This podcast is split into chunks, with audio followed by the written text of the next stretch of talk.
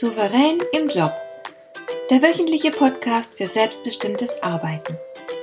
Ich heiße Marion Lemper-Püchlau und in meiner Sendung geht es um mehr Souveränität am Arbeitsplatz. Du erfährst, wie du immer ein wenig über den Dingen stehst. So kannst du deine Ziele erreichen, du bewahrst dir deine Selbstachtung und du ziehst mehr Befriedigung aus deiner Arbeit, obwohl all dem häufig so viel entgegensteht. Finde heraus, wie dir die Arbeit jeden Tag Freude macht.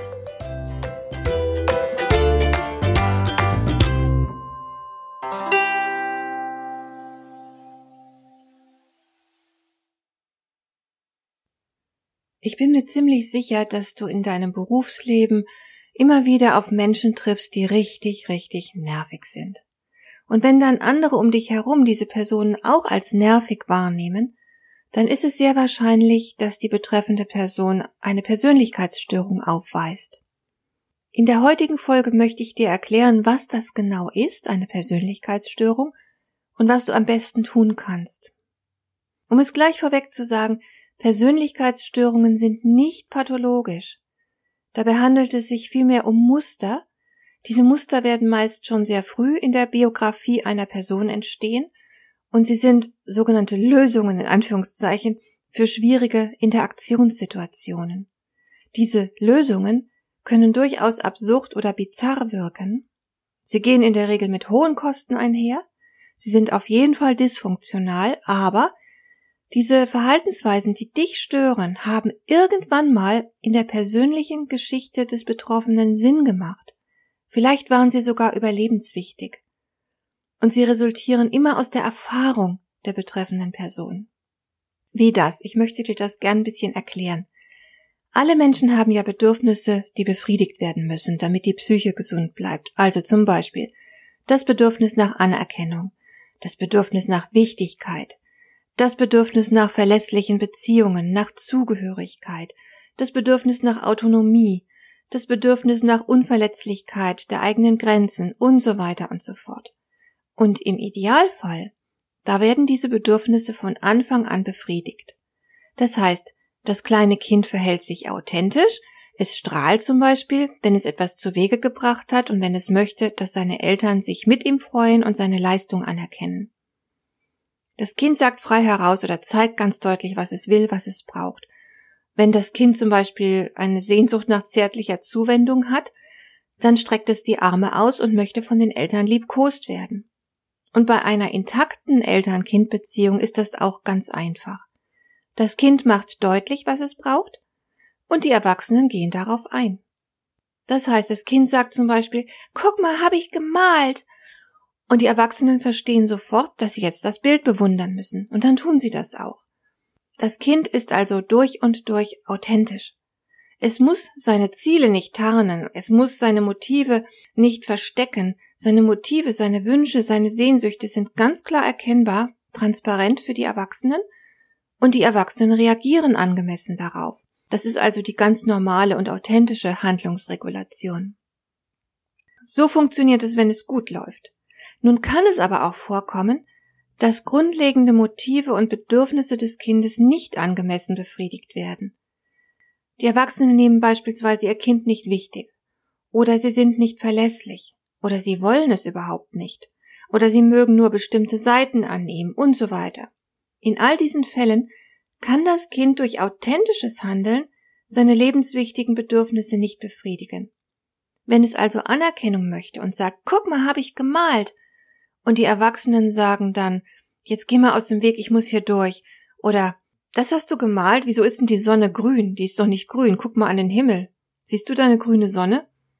Das heißt, das Kind bekommt durch authentisches Vermitteln seiner Bedürfnisse nicht, was es braucht. Und dadurch ist es dann gezwungen, auf andere Weise seine Grundbedürfnisse zu befriedigen. Das heißt im Klartext, das Kind nimmt Zuflucht zu manipulativen Strategien. Es entwickelt Methoden, um über Umwege doch noch zu bekommen, was es so dringend braucht. So kann ein Kind, das zu wenig Beachtung erhält, beispielsweise über Bauchweh klagen und auf diese Weise erreichen, dass die Erwachsenen ihm Aufmerksamkeit schenken. Wenn authentisches Verhalten nicht zur Befriedigung führt, dann muss eben eine Strategie her. Natürlich ist dieses Verfahren den Kindern nicht bewusst und den Erwachsenen in der Regel auch nicht. Das heißt, der Kern der Persönlichkeitsstörung sieht so aus. Am Anfang steht die negative Erfahrung.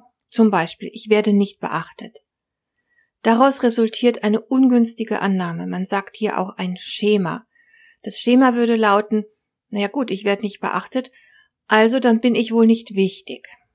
Und daraus folgt eine Konsequenz. Das Kind wird dann spüren, ich muss mich anstrengen, ich muss irgendwas Besonderes tun, damit die anderen mir Aufmerksamkeit schenken. Und daraus wiederum resultiert die manipulative Strategie. Also zum Beispiel, ich bin laut, ich bin übergriffig, ich störe und dann beachten mich die anderen. So könnte das laufen. Also negative Erfahrung, daraus resultiert das Schema, die Überzeugung, ich bin nicht wichtig, Daraus resultiert die Konsequenz, ich muss was Besonderes tun, um mein Bedürfnis zu befriedigen. Und ähm, das resultiert dann in der manipulativen Strategie, also in dem störenden Verhalten. Diese Strategien funktionieren, das ist schon mal gut, aber sie funktionieren nur auf einer oberflächlichen Ebene. Das Kind erhält dann beispielsweise die Beachtung nicht als Person, sondern beachtet wird vielmehr das störende Verhalten. Oder das Kind wird nicht als Person geliebt, sondern dafür, dass es brav ist und keine Schwierigkeiten macht. Ja? Das bedeutet, das Kind erhält durch Tricks vorübergehend, was es braucht, aber das Motiv wird tatsächlich nicht angemessen befriedigt. Es könnte zum Beispiel sein, dass ein Kind Aufmerksamkeit bekommt, wenn es sich verletzt hat. Wenn aber die Verletzung geheilt ist, verliert das Kind die Aufmerksamkeit wieder. Und so gibt es Kinder, die wiederholen ihre Strategie wieder und wieder, zum Beispiel indem sie massives Störverhalten zeigen, wieder und wieder, oder indem sie sich ständig verletzen, lauter kleine Unfälle beim Spielen haben. Also das Kind muss das betreffende strategische Verhalten bald wieder ausführen, ohne eine Chance wirklich zum Ziel zu kommen. Und die Folge, ganz klar, das ungenügend befriedigte Bedürfnis bleibt natürlich in der Bedürfnishierarchie ganz oben. Es dominiert und bestimmt deswegen das Denken, es bestimmt die Aufmerksamkeit, es bestimmt die Art der Informationsverarbeitung, es bestimmt das ganze Fühlen und Handeln. Wenn ein grundlegendes Bedürfnis nicht befriedigt wird, dann wird dieses Bedürfnis das Handeln, Denken, Fühlen und so weiter dominieren. Das Kind wird dann also in erster Linie Beachtung wollen, zum Beispiel. Die Folgen sind verheerend, denn andere Bedürfnisse und Motive die auch sehr wichtig wären, können den ihnen zustehenden Platz dann nicht einnehmen. Die persönliche Entwicklung wird behindert, sie wird gebremst, weil das Kind auf dieses unbefriedigte Bedürfnis fixiert ist. Und das bleibt leider auch so bis ins Erwachsenenleben hinein. Jeder von uns bildet solche Schemata heraus, das ist die schlechte Nachricht. Wir alle benutzen manipulative Strategien. In gewissem Rahmen ist es auch normal. Allerdings darf dabei natürlich ein bestimmtes Maß nicht überschritten werden. Ne? Die Kosten dürfen einfach nicht zu hoch werden.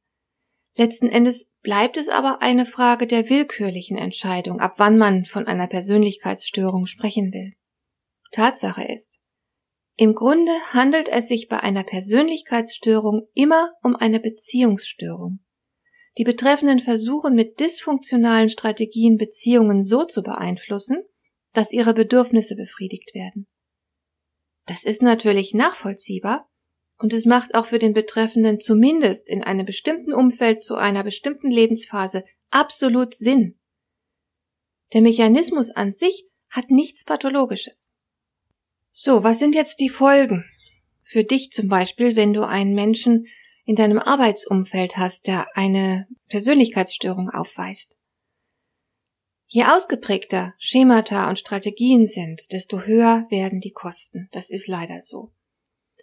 Schemata machen die betreffenden Personen hochsensibel. Ich sagte ja, sie sind fixiert auf das unbefriedigte Bedürfnis, das sie unbedingt befriedigen wollen. Und Schemata steuern die Wahrnehmung und Verarbeitung von Informationen. Und sie können dann dazu führen, dass jemand schon beim geringsten Anlass überreagiert. Das hast du bestimmt schon erlebt. Und so entsteht unpassendes und auffälliges Verhalten.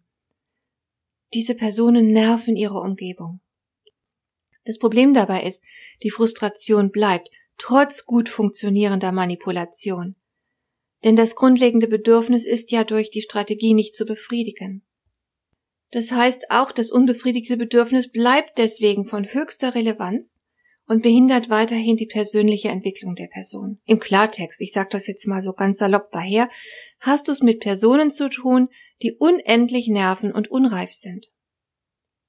Und mit diesen Strategien, die diese Leute anwenden, sollst du gezwungen werden, ein bestimmtes Verhalten zu zeigen.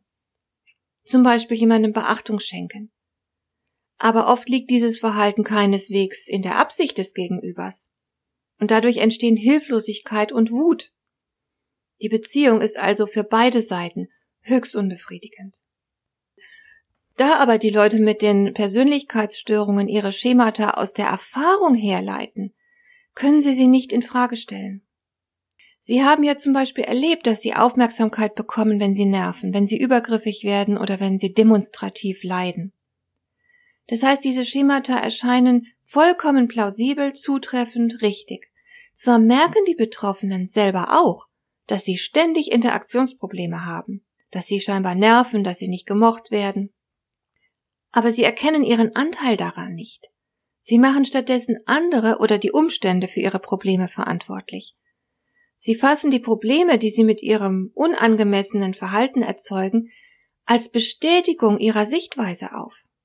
Und damit wird natürlich das Problem weiter gefestigt, es wird unlösbar. Denn die Personen lernen aus negativem Feedback nichts. Sie sind absolut resistent gegen Erkenntnisse, die sie aus ihren Erfahrungen machen können. Darum werden diese dysfunktionalen interaktionellen Strategien ständig wiederholt. Und noch etwas, diese Strategien funktionieren nur solange der andere sie nicht durchschaut.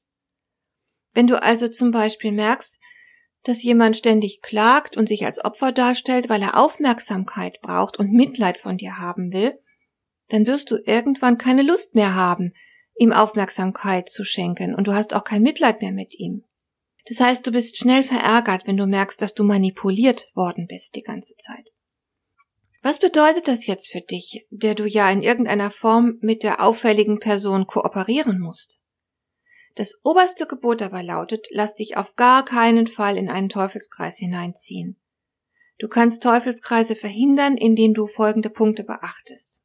Erstens, du darfst das unangemessene Verhalten des anderen auf gar keinen Fall persönlich nehmen. So sehr die Person auch nerven mag, du bist überhaupt nicht gemeint.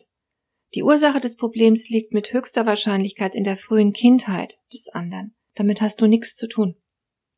Zweitens. Die Störung ist, wenn überhaupt, nur therapeutisch zu beheben. Versuche also auf gar keinen Fall den anderen überzeugen oder bekehren zu wollen. Diskutiere nicht mit diesen Menschen. Übe auch keinen Druck aus. Und vermeide unbedingt Machtkämpfe.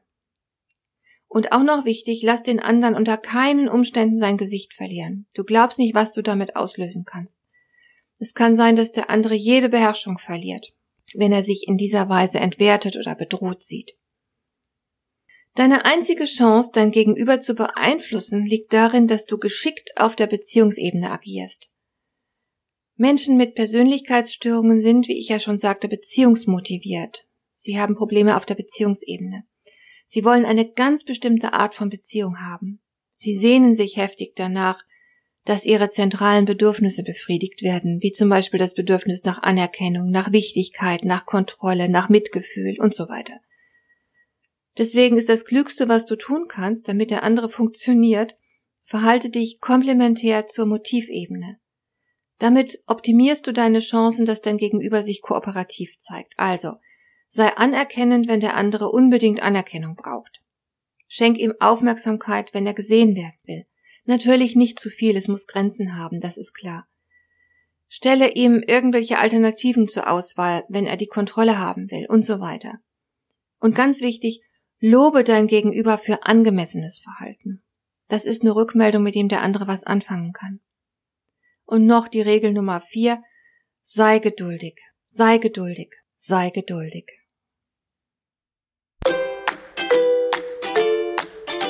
Dir gefällt dieser Podcast?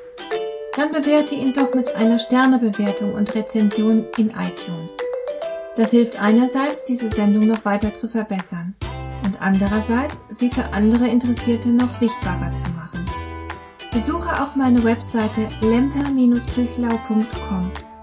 Dort findest du ein paar nützliche und kostenlose Downloads, die dir weitere Anregungen für deine Arbeit liefern. Das war die heutige Ausgabe von Souverän im Job.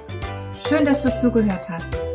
Ich wünsche dir viel Spaß und Erfolg bei der Gestaltung deiner Arbeit.